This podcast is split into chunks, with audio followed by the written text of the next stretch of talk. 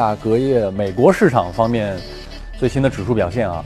美国股市连跌了两天，一些重点的行业跟一些比较热的公司呢都出现了调整。看到道琼斯指数呢两万零九百二十四点，跌幅在百分之零点一四；纳斯达克跌了百分之零点二六，五千八百三十三；标普呢是两千三百六十八，跌幅在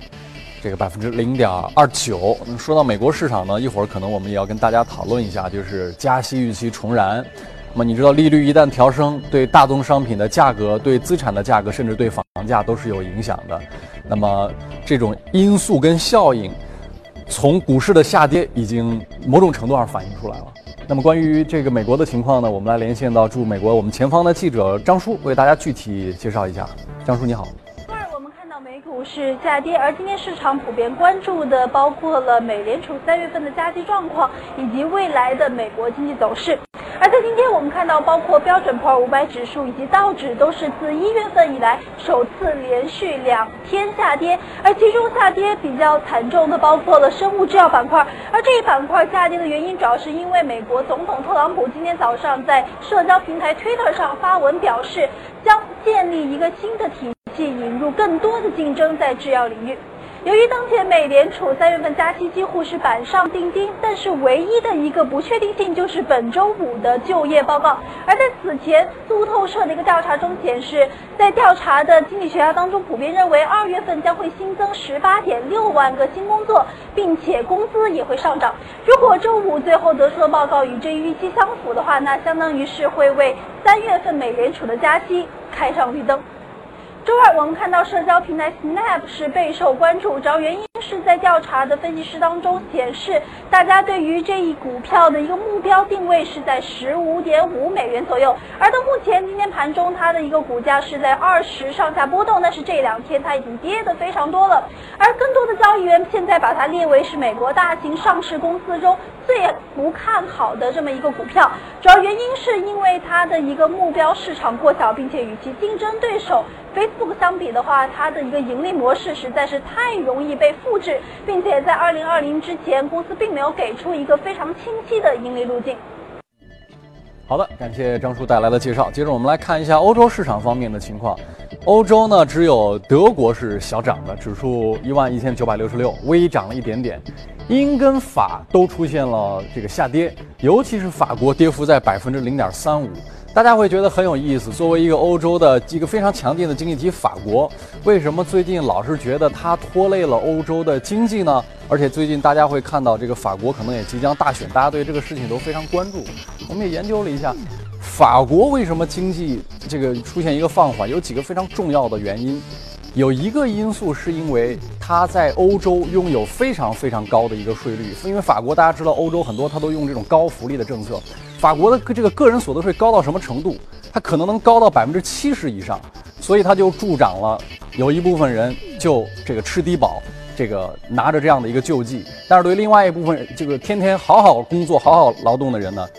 征了如此之高昂的税率，就使得了法国的精英社会的人口出现了流失，所以由此再加上外来的移民政策，又带来了他整个社会沉重的负担。所以大家经常说，这法国人是不是天生就喜欢度假，就是不爱工作呢？其实我们不太愿意从人性的角度讨论问题，而是因为制度跟它的激励机制，使得出现了这个现象。关于欧洲的情况呢，我们来连线一下前方记者薛娇，为大家介绍一下。薛娇，你好。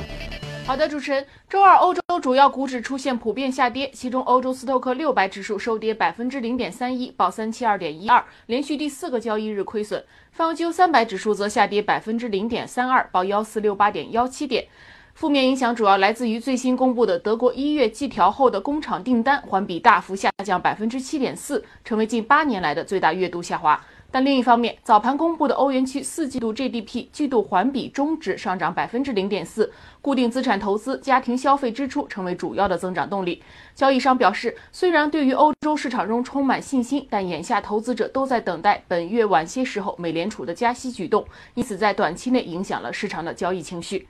欧洲大选方面，目前距离荷兰大选只有一个星期的时间。此前，异军崛起被称为荷兰特朗普的极右翼政党自由党的领袖威尔德斯，近日支持率不断下滑。星期天公布的最新民调显示，自由党在一百五十个席位的议会中获得的席位，从一周前的二十九个下降到了二十五个，领先优势远不及年初。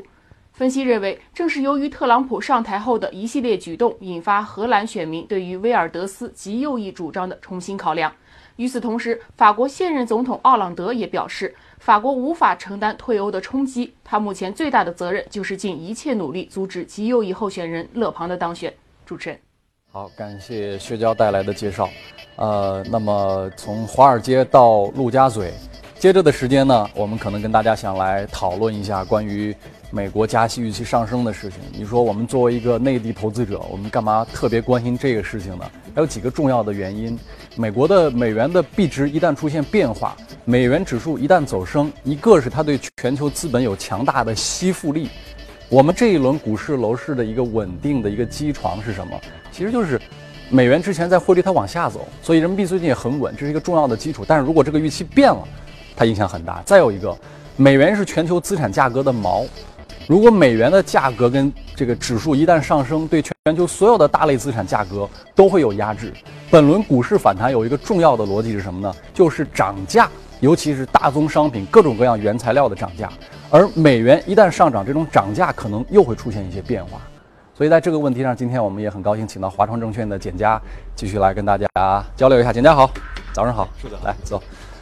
上个礼拜也是这个时候，当时我们在讨论，当时简家给我们吃了个定心丸，说美国加息的这个事情，我们不用太过于操心。对。但是好像现在事情起了一些变化，好像他们又开始重新说，又又可能要又又加了，又要成定局。嗯嗯。是什么因素导致这种变化？对。其实哦，上周的时候，我们其实应该是比较早的，就建议大家要去关注这一点，就是三月份整个的加息预期确实是在起来啊。但是当时我们啊，就是在我们在上周同样一个时间做节目的时候，对，我们我们那时候认为，因为经济数据呢，呃，有好有不好啊，也没有说特别的强劲啊，所以说美联储它其实可加可不加啊。当时，但是我们认为当时觉得。不太可能加的主要原因啊，还是因为整个市场对于美联储加息的预期还不够高啊。当时我们做节目的时候，应该只有百分之三十出头的这样的一个概率，而过往两次加息，其实整个的市场对于美联储加息的一个预期啊，要在百分之六十以上，那么才会加息。哎，因为这也是耶伦的一贯的这样的一个他会看着市场分析师的预期来决定自己的政策吗？对他必须得去引导市场的一个预期啊，只有市场预期达到了这个。加息的这样的一个呃条件啊，那么他才可能加息，否则就会对市场产生非常大的一个影响。比如说我们当年看到格林斯潘时代，它的一个一些不确定的或一些一些超预期的一些加息动作，对市场会形成非常大的扰动啊。这是耶伦或者是像之前的伯南克啊不太愿意看到的一个行为啊。所以当时我们说这个呃是不加息的可能性是比较大的啊。但是呢，我们就是在上周三啊，我们。看到整个市场发生了天翻地覆的一个变化啊，那么一个就是说，在上周三啊早上零这个北京时间早上十点钟，那么特朗普也是举行了这个这个国会的首次的这样的一个演讲啊，那么也是再次强调了他的一个基建计划，包括减税计划啊，我们后面也会提到。那么另外我们看到晚上这个呃纽约联储主席杜德利的一个讲话，其实这几个讲话是大幅提升了市场的整个加息的一个预期啊。啊，那么特别是我们说上周五啊，也是大家特别关注的，就是耶伦在这个芝加哥高管俱乐部的这样的一个讲话啊。那么他耶伦是重点强调了这个对于三次加息的这样的一个预期的一个指引啊，包括他明确指出，如果经济数据、如果就业啊、如果通胀是符合预期的话，那么美联储将会在三月的会议上上调整个联邦基金利率啊。所以这个事情还是不确定的，因为它。所要参考的几个重要的数据还是没有出来。呃，对，它是一个如果那么的句式，但是它的这个确定性，包括杜德利的这样的一个讲话的措辞，已经发生了很大变化啊。所以说，我们看到目前就是在耶伦讲完话之后，其实整个的一个对于三月份加息的预期已经上升到了百分之八十以上啊。那么按照我们刚才的这样的一个逻辑，其实完全符合美联储的这样的一个加息的一个节奏啊。而且我们看到整个的一个啊，从耶伦。具体的一个讲话，我们可以看到几点的一个细节啊。那么一方面，他啊，他认为就是目前整个，他一方面是强调了这个对三月份加息的一个指引。那么另外呢，其实我们记得去年啊年底的时候，美联储当时他给出的二零一七年的这样的一个暗示，就是加息三次啊。当时大家市场普遍不太相信啊，认为可能只有两次的一个节奏啊。所以说，这个呢是耶伦目前就进一步强调。这样的一个呃加息的节奏是比较合适的啊。而且现在还有一个问题，就是除了美国自己的问题，嗯它是不是也要考虑全球的资产价格？因为最近大家都在讨论说，这个全球的这一轮的经济复苏跟涨价，对是不是有可能会见顶？因为大家知道，中国这一轮一个重要的逻辑呢，就是我们的东西都在涨价，大量的人达成的一个预期跟观点是说，我们的涨价是由中国的供给侧改革所带来的，因为供给侧改革它压缩了产能，在需求不变的情况下，你供应的少了，你价格自然不就上升吗？但是这个说法有一个重要的漏洞是什么呢？你发现全球的这个涨价不光是中国，欧元区的什么呢？PPI 也是大幅上涨，欧洲也涨价，美国也涨价。那如果全球都在涨价，你就不能说这是因为中国供给侧改革的原因，所以它是一个全球的价格现象。所以这个问题麻烦在什么呢？就是全球的经济其实没有那么好。大家用了一个成语来形容这个事儿，叫什么？叫未富先贵。嗯，就是你其实状态还没好，你东西已经先贵了，这个是很麻烦的事情。对所以美联储是不是也会考虑这个问题？于是他要用利率来调货币，调了货币之后，一个强势美元有可能能压制全球的这个、嗯。这个这个价格。对，所以我们看到，其实耶伦啊，他在讲话当中还有一点很重要的，就是他来解释为什么一五年、一六年啊，整个的加息节奏会来的比原来预期的要缓慢啊。嗯那个这个我们后面也会讲到，就为什么会来的缓慢，主要也是他考虑到，就是特别是外部的一些因素嗯出现了比较大的变化，就是我们所说的这个黑天鹅事件啊，在一五年、一六年特别多，来影响到了美联储的加息他。不想让自己也成为一个黑天鹅，对，已经那么多了。哎其实包括说特朗普的这样的一个上台啊，包括去年的一个脱欧，其实对于整个的一个啊加息的美联储的这个货币政策都形成了影响啊。如果我们默认三月份，如果按减压跟大家的这个他们的说法，对如果真的加出来哈，对，一个最关键的问题是，会不会再次出现我们人民币跟这个中国的流动性外流的问题？因为昨天我们刚看到一个非常重要的数据，中国的外汇储备重新回到了三万亿美元的大关之上。对这个二月份的外储重要在于二月份央行几乎没有公开操作，也就是央行没有在公开市场维稳，嗯，没有去花美元去接人民币，在央行不干预的情况之下，走稳了。那这其实说明我们的流动是相对可能比较健康的嘛。嗯，但是我们说一点啊对，就是我们的二月份的整个外汇储备，它反映的是二月份的数据，对但是整个市场对于美联储加息的一个预期的调整是在三月初啊进行的啊啊，包括我们看到最近其实，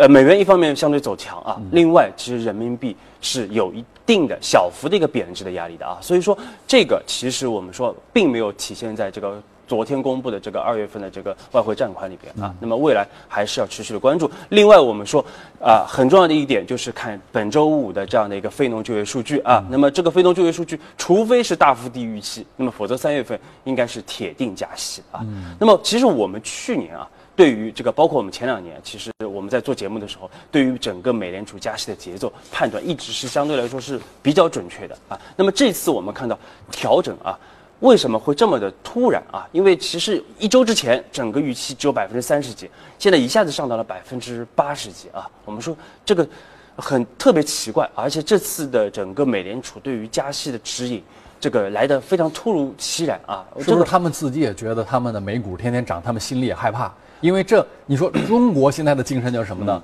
政治局会议里，包括这个两会都在提说要控制、维护金融稳定，要抑制资产泡沫。那美国，我觉得他也应该担心它资产泡沫吧？它它价格那么高，你万一一旦出了崩掉，那个这个对经济危害非常大。所以啊，其实我们我们自己也在试图做一个解释啊。那么我们认为啊，这有可能是一个更偏战术性的这样的一个择时方面的一个选择啊。美联储选择突然之间，啊，其实就是说啊，换句话说，就是说它原来应该是在六月份加啊，但是它突然提前到三月份加。那么最主要的原因呢，一方面我们看到就是因为啊，刚才树泽也说到了啊，整个全球目前。股市比较好啊，这个债市比较好，这个外汇市场也比较稳定啊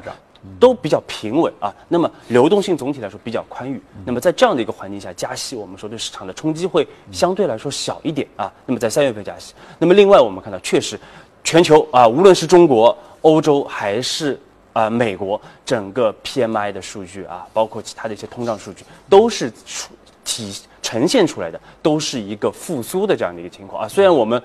呃，大家都在质疑这个复苏是不是可以持续。但是从目前的数据的情况来说，啊，它确实是在一个复苏的情况，那么也有利于这个加息的。关于还有一个重要问题就是特朗普新政的预期。我们之所以跟大家要聊这个事情，是因为中国今年二零一七年的我们的目标对投资的力度其实是很大的，而美国现在他们也是在。这个要搞大量的投资，而美国的这个投资里面，相当一部分很有可能是会跟中国会合作的。我们大量的这些，呃，基建类的上市公司们啊，有可能是会能拿到单子的。所以，它的政策现在落实了多少？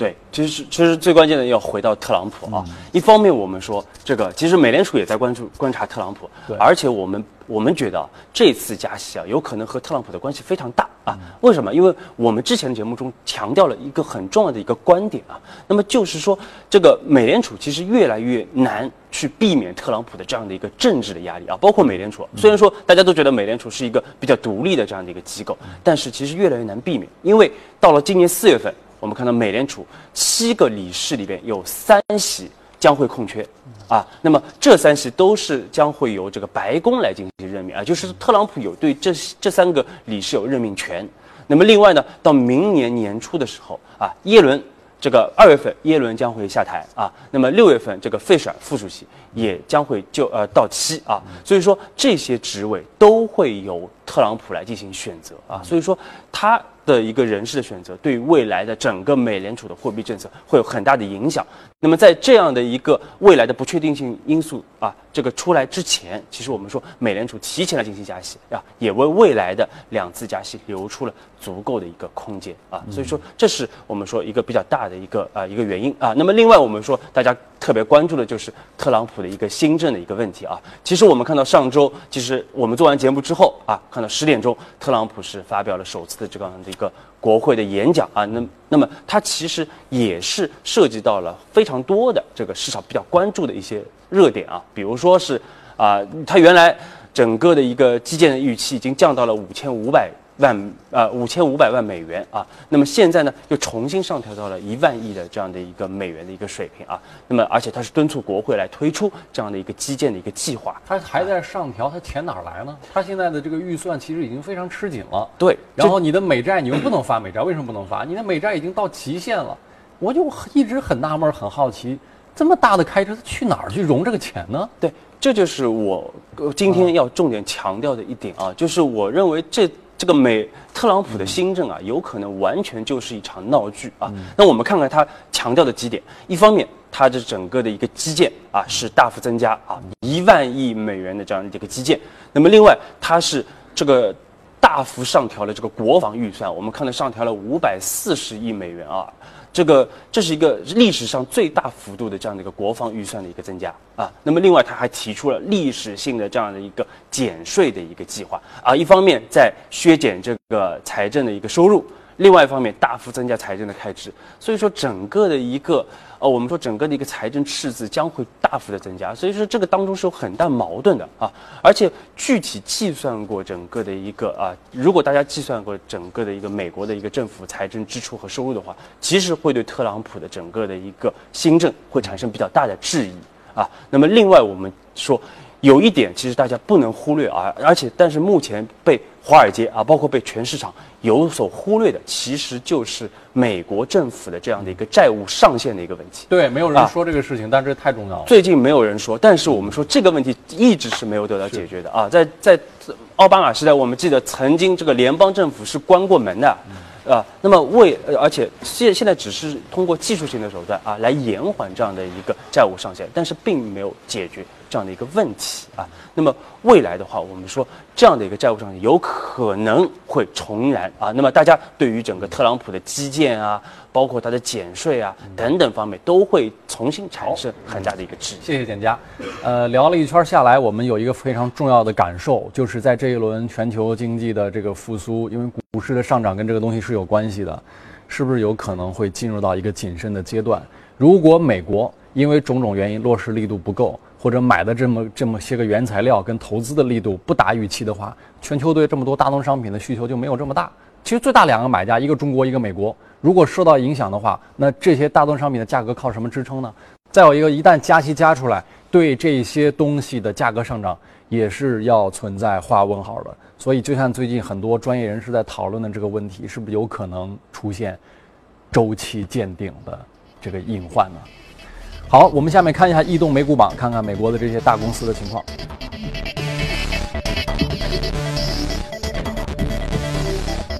办公家具、储存、贷款、半导体、控股、生物和生物技术。半导体，我们上礼拜做节目的时候也看到它出现在这个榜单当中。来看一下，这是五家公司：数据存储类、网络信息类、房地产、网络软件，啊，三个都是跟数字相关的。房地产跟油气也有还不错的表现。哎呦，我们的这个移动社交网络陌陌大涨百分之十二，报在三十块左右。这个同比增长了百分之六百四十七十四，还是业绩大幅的超出预期。大家其实会看到，在美国市场上啊，这个陌陌也好，网易也好，他们都是亮瞎双眼，让大家觉得特别惊艳的这财报的表现。是什么因素使得他们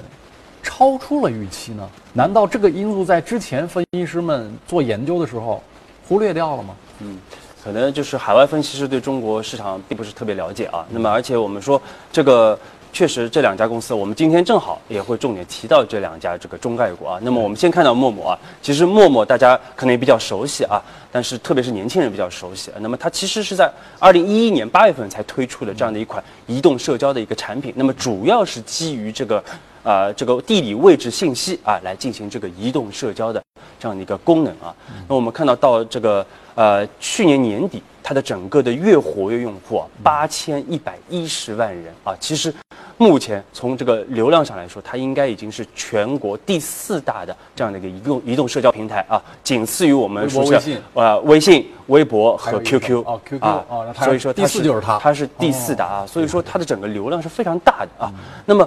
昨天我们看到它大涨百分之二十十二点六六啊，那么主要也是因为整个的一个盈利啊。大幅超出市场的预期啊！它百分之六百多的一个增长，它是靠什么？还是广告吗？还是开发出来别的模式？对我们看到它的收入啊，收入两点五个亿啊，就单季度的整个的，就四季度的整个的一个营收啊，两点五亿美元啊。那么利润是九千一百五十万美元啊，一个增长百分之五百多，一个增长百分之六百多啊，是一个成倍的一个增长。这个其实非常不容易，就是大家会知道，这些中国的人民币资产型的公司在美国上市。这些个公司赚的可都是人民币，你如果要是算它一六年的财报，你去看一六年人民币跌了多少，对，也就是它其实是有一个重力和一个阻力在这边，就是人民币的这个因素。嗯，你把你的业务再换成人民币，啊，换算成美金。然后你竟然还是大幅增长，那你可想它是多么的赚钱？对，所以说陌陌其实我们说是它是一个整个的一个移动社交货币化的一个非常成功的一个案例啊。我们看它的去年的一个主要增长啊，一方面是来自于游戏业务啊，那么我们后面节目也会重点说到这一块。那么另外我们说就和我们去年年初重点推荐的一个板块有关啊，就是这个移动直播业务啊。而且我们说这个陌陌它的移动直播，我们可能四季度的营收。差不多是一点五呃一点九五亿美元啊，那么来自于这个打赏分成，四分之五的整个营收都是来自于这个移动直播啊，所以说这个，而且我们看到它的一个活用付费用户啊，已经增长到了三百五十万户啊，所以说主要就是来自于我们说移动直播的这样的一个收入的分成啊，包括整个的一个运营，而且，呃，无论是游戏还是移动直播，应该是目前整个互联网最。呃，最优质的这样的一个变现的模式，而且这两者都被陌陌采用了，所以它是一个非常成功的把它的一个高的一个流量啊转换成实际收入的一个非常典型的这样的一个成功的案例啊，所以说陌陌是也是我们非常值得去研究和学习的这样的一个互联网。不知道陌陌现在它的这个估值水平大概是是是多少倍？呃，其实海外的话，总体来说，整个估值啊，并不会特别高。因为腾讯长期在香港市场，因为他们有相似之处，因为都是社交平台嘛，都是社交软件一个信息沟通工具。嗯，腾讯长期维持四十倍以上的市盈率，它这么大的体量啊，这样的一个估值水平其实是并不低的。对。那么如果你可以做一个比较，那现在陌陌是多少倍？是超过四十还是没超过四十？如果我们投资的话，我们是可能投陌陌，可能我们将来更有前景，还是应该？投腾讯可能更有前景。其实腾讯的估值啊，总体来说它也是有一个变化的啊，之前也是在二三十倍左右啊。其实主要是因为微信上来之后，它的整个估值，因为它的高增速啊，支持它的一个估值。但总体来说，整个中概股的估值普遍在一二十倍啊，其实是啊，因为老外对中国的一个中概股特别还是有一定的这样的一个偏见的啊，所以说估值上还是有比较大的一个压力在那边啊。好的，感谢人家。那么下面的时间呢，我们交到李欣这边看一看大公司的一组资讯。李勋，好了，以下呢，我们关注一下公司方面的一些消息啊。高盛集团的一位高管呢，近日表示说，如果新的个人贷款产品取得成功，高盛呢或将扩大其消费者贷款的业务。那在长期不做散客生意，一心服务于企业和投资基金等大客户之后，高盛正在进军消费者贷款领域，以增加收入、壮大资产负债表。领导个人贷款产品项目的高盛合伙人塔瓦尔表示说。这款个人贷款产品的上限三万美元，期限最长七十二个月，品牌名称是马库斯，不收取贷款发放费或者是滞纳金。花旗集团首席财务官戈斯帕奇表示呢，花旗本季度的交易收入正以低位两低于两位数的速度同比增长。那么在去年第四季度，该行的交易收入跃升百分之三十一，而戈斯帕奇在最后几周时预测的速度是百分之二十左右。在一个季度之前，交易收入攀升了百分之十六，而他此前暗示的增速是中位个位数。更早的一个季度呢，花旗的总交易和投资银行的收入增长了百分之十七。潘多拉传媒的股价在周二午后呢下跌超过百分之六，稍早跌幅甚至超过了百分之七点二。此前呢有报道说，自由媒体公司的首席执行官啊马飞称呢不大可能收购这家音乐流媒体平台。据报道呢，马飞对周一参加的德音媒体、互联网和电信业的会议的投资者表示说，潘多拉的价值被高估了。那马飞过去一直宣称有意收购潘多拉，但他最新表示只会考虑以每股十美元的价格收购。股价表现方面，潘多拉股价在过去的十二个月累计上涨超过百分之六，自由媒体同期上涨接近百分之六，标普五百指数涨幅超过百分之十八，科技股领军的纳指上涨超过百分之二十四。土耳其竞争管理局六号发布声明啊，宣布将对谷歌公司启动反垄断调查。大众在日内瓦车展上展示全自动的驾驶汽车，希望通过开发新技术走出排放门的阴霾。这家欧洲头号的汽车制造商曾经表示，将投资数十亿欧元开发电动汽车、专车服务和无人驾驶汽车。到二零二五年呢，将推出三十多款电动车。大众的 CEO 表示说呢，这款名为赛德里克的车实现了所谓的五级全自动驾驶。这将为该公司今后几年推出更多类似的车型开辟道路。再来看一下中概股方面，凤凰新媒体昨天宣布，将于美国东部时间三月十三号美国股市收盘之后发布一六财年第四季度以及全年财报。兰亭集市当天也表示，将于三月十六号发布第四季度以及全年的财报。好，公司方面的消息就是这些。以下呢，进入我们今天的美股放大镜。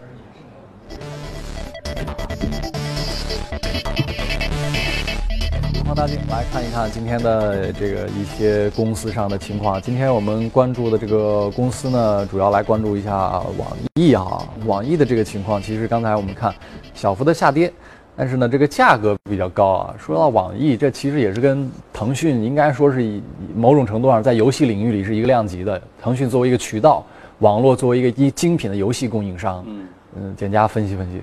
啊，对网易啊，其实大家。呃，非常熟悉啊，也有很多的这个超级应用啊。其实像有道有道云啊，网易新闻啊，其实都是它有非常多的这样的一个优秀的一个运应用啊。而且网易它作为传统的这个三大门户网站啊，就为大家熟悉。但是大家可能不太知道的一点就是，网易它主要的收入和盈利啊，都是来自于我们今天重点要说的这个游戏这个领域啊。其实我们看到它上个季报显示，整个的一个。啊，游戏的一个收入占到它总收入的百分之七十五啊，百分四四分之三的这个占比啊，就是游戏领域啊，那么利润就来得更高了啊。所以说，这个它主要是在游戏这块啊，它有一个非常快速的一个增长，而且我们看到它最新公布的整个四季报啊，整个的一个营收啊，一个四季度的营收是一百二十一亿元这个人民币啊。那么同比增长百分之五十三啊，这么大一家公司，同比增长百分之五十三，那么利润更是达到这个四十亿元人民币啊，增长百分之六十八啊，同样是个非常高速的增长啊。虽然说没有陌陌这么夸张啊。但是我们说，作为那么大体量的一个网易，增速还是很不容易的。而它的一个高速增长啊，其实我们说主要就是来自于手游端的一个超高速的一个增长啊。特别是我们说去年阴阳师的这样的一个推出啊，阴阳师的推出再次是证明网易它这个制造和运营精品游戏的一个能力是极强的。而且我们看到阴阳师啊，它的整个的一个直接把网易的一个市场份额在游戏啊这个移动游戏的一个市场份额是提到了百分之接近百分之二十五的一个水平啊，那是基本上是就是刚才您说的，就是仅次于腾讯啊，这个整个游戏市场的一个老二的地位是非常的稳固。而且我们从这个中国的 iOS 榜上也可以看到啊，网易在十款的最畅销的游戏里边有四款是网易，然后剩下的四款到五款。就是腾讯的啊，这剩下的就是腾讯的或者这俩人就是游戏领域的格力跟美的，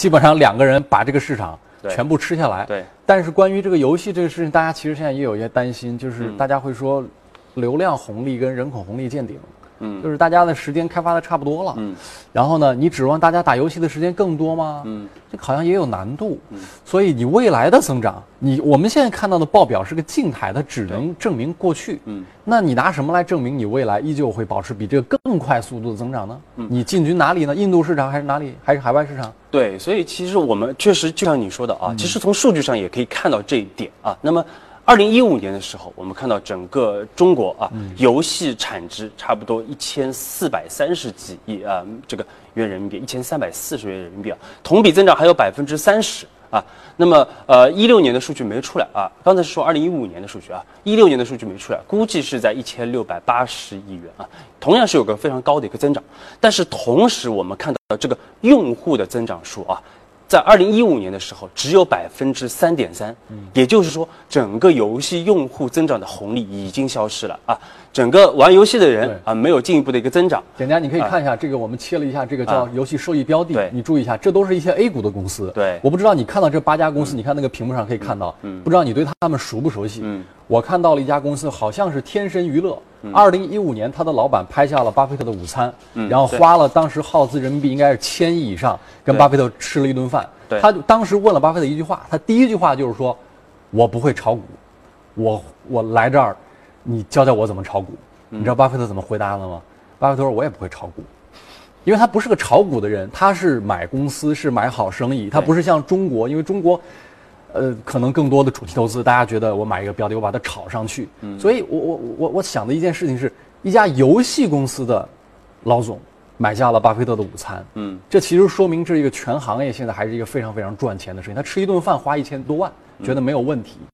这是 A 股的一些标的，因为刚才你在说的这个网易，它其实是一个美股的标的，包括 A 股，刚才我们板上列出来的有八家游戏的标的，你怎么看他们的发展？对，所以说对于中国投资人啊，我们刚才说到的就是说啊，整个游戏的产业。还在快速增长，但是用户数据没增长啊，所以说对于未来这个游戏公司来说，更重要的就是去挖掘这个存量用户的一个潜在的一个价值啊。而且对于 A 股投资者来说啊，这并不是没有关系的啊，因为虽然说腾讯和网易啊两大巨头都不在 A 股上市啊，一个在香港，一个在美国，但是剩下的。主要的这样的一个游戏巨头啊，我们看到通过过去几年的这样的一个 IPO 啊，包括借壳，像这个天神，也是通过借壳的方式来回到 A 股的啊。所以说，这些剩下的游戏巨头基本上都是在 A 股市场啊。那么未来在这其中，我们怎么去挖掘未来的这样的一个国内的网易或者国内的腾讯啊？非常重要的一点，我们说呃，主要我们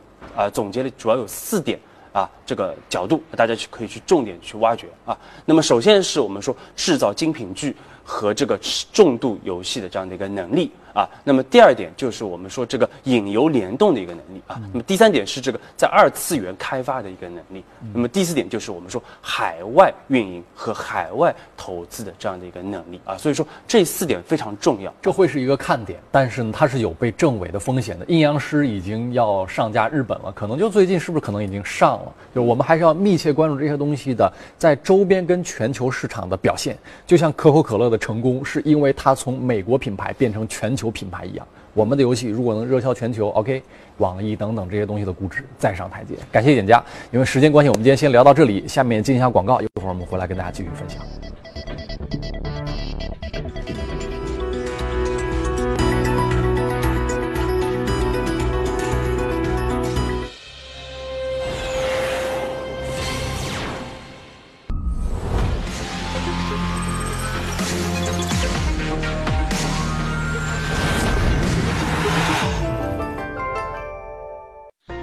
上海你我贷互联网金融信息服务有限公司冠名播出。越懂得欣赏，越被人们欣赏；越懂得放下，越收获的更多。从仰视到平视，从精彩到多彩，商业大有可观，商业大有可观，生活小艺精彩。敬请关注每周日晚八点，第一财经我的穿上人生。本节目由上海你我贷互联网金融信息服务有限公司冠名播出。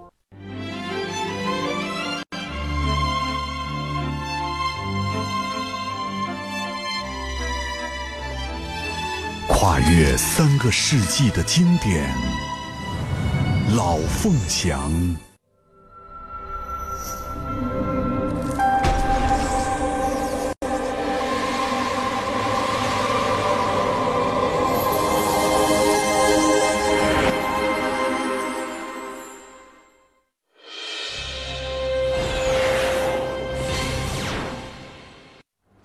好，我们再来看一下商品市场啊。市场对全球原油供过于求的担忧是挥之不去的。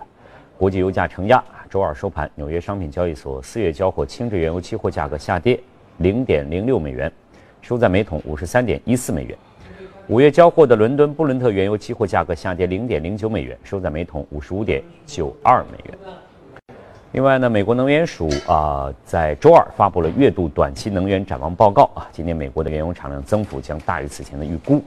美国原油产量将于一八年达到纪录的高点，同时呢，将一七年美国原油日需求增长预估从此前的二十六万桶下调到了二十一万桶，预计呢，二零一八年美国原油的日需求增长三十八万桶，之前的预估是增长三十三万桶。那全球市场方面呢，将二零一七年全球的原油需求增速预期从每天的十一万桶。呃，下调啊到一百五十一万桶，那么将二零一八年的全球石油需求预期呢，呃，同比呢是增长了一百五十九万桶。根据信用评级服务机构惠誉做出的最新的市场分析，石油大亨将会卷土重来，导致原油价格下跌。在这个报告当中呢，呃，惠誉写到，美国钻探活动的复苏，在一七年的下半年推升页岩油的产量，抵消最近以来原油价格的一部分上涨。因此，预计全年的平均原油价格低于一二月份的平均价格。那在市场稳定的假设情景之下，原油价格到今年年底将会下跌到每桶五十二点五美元，随后将在一八年、一九年中分别回升到五十五和六十美元。而这种预测模型当中，布伦特原油期货价格的长期前景是每桶六十五美元。但是与此同时，如果市场陷入供应过剩的局面，那么一九年的原油价格将下跌到每桶四十美元。再来看一下黄金啊，纽约商品交易所黄金期货市场交投最为活跃的四月的黄金期价，七号比前一交易日下跌了九点四美元，收在每盎司一千两百一十六点一美元。五月交割的白银期货价格下跌了零点二三七美元，收在每盎司十七点五三六美元。四月交货的白金期货价格下跌了十七点一美元，收在每盎司九百六十一点一美元。另外，印度呢二月黄金进口初步估算数据大幅提升。当月呢，印度大约进口了五十吨黄金，较此前的二月份增幅达到百分之八十二。印度需求的归来对于黄金市场意义重大。那么事实上呢，印度去年进口需求缩减背后的原因有不少都是暂时性的。如果三月的数字能够延续这个走势，或许大的趋势就可以确定。再来看汇率，美元对多数主要货币的汇率七号上涨，截至尾盘啊，一欧元兑一点零五六七美元。一英镑兑一点二二美元，一澳元兑零点七五八美元，一美元兑换一百一十四点零五日元。而世界最大的资产管理公司贝莱德将其美元多仓调整为中性至略微做空，并预期新兴市场将保持韧性。贝莱德在较长一段时间内一直做多了印度的卢比，也做多了印尼盾。目前呢，该公司略微做多人民币，在市场一月及其看空人民币之际，增持了在岸离岸人民币。好，这里是正在直播的财经早。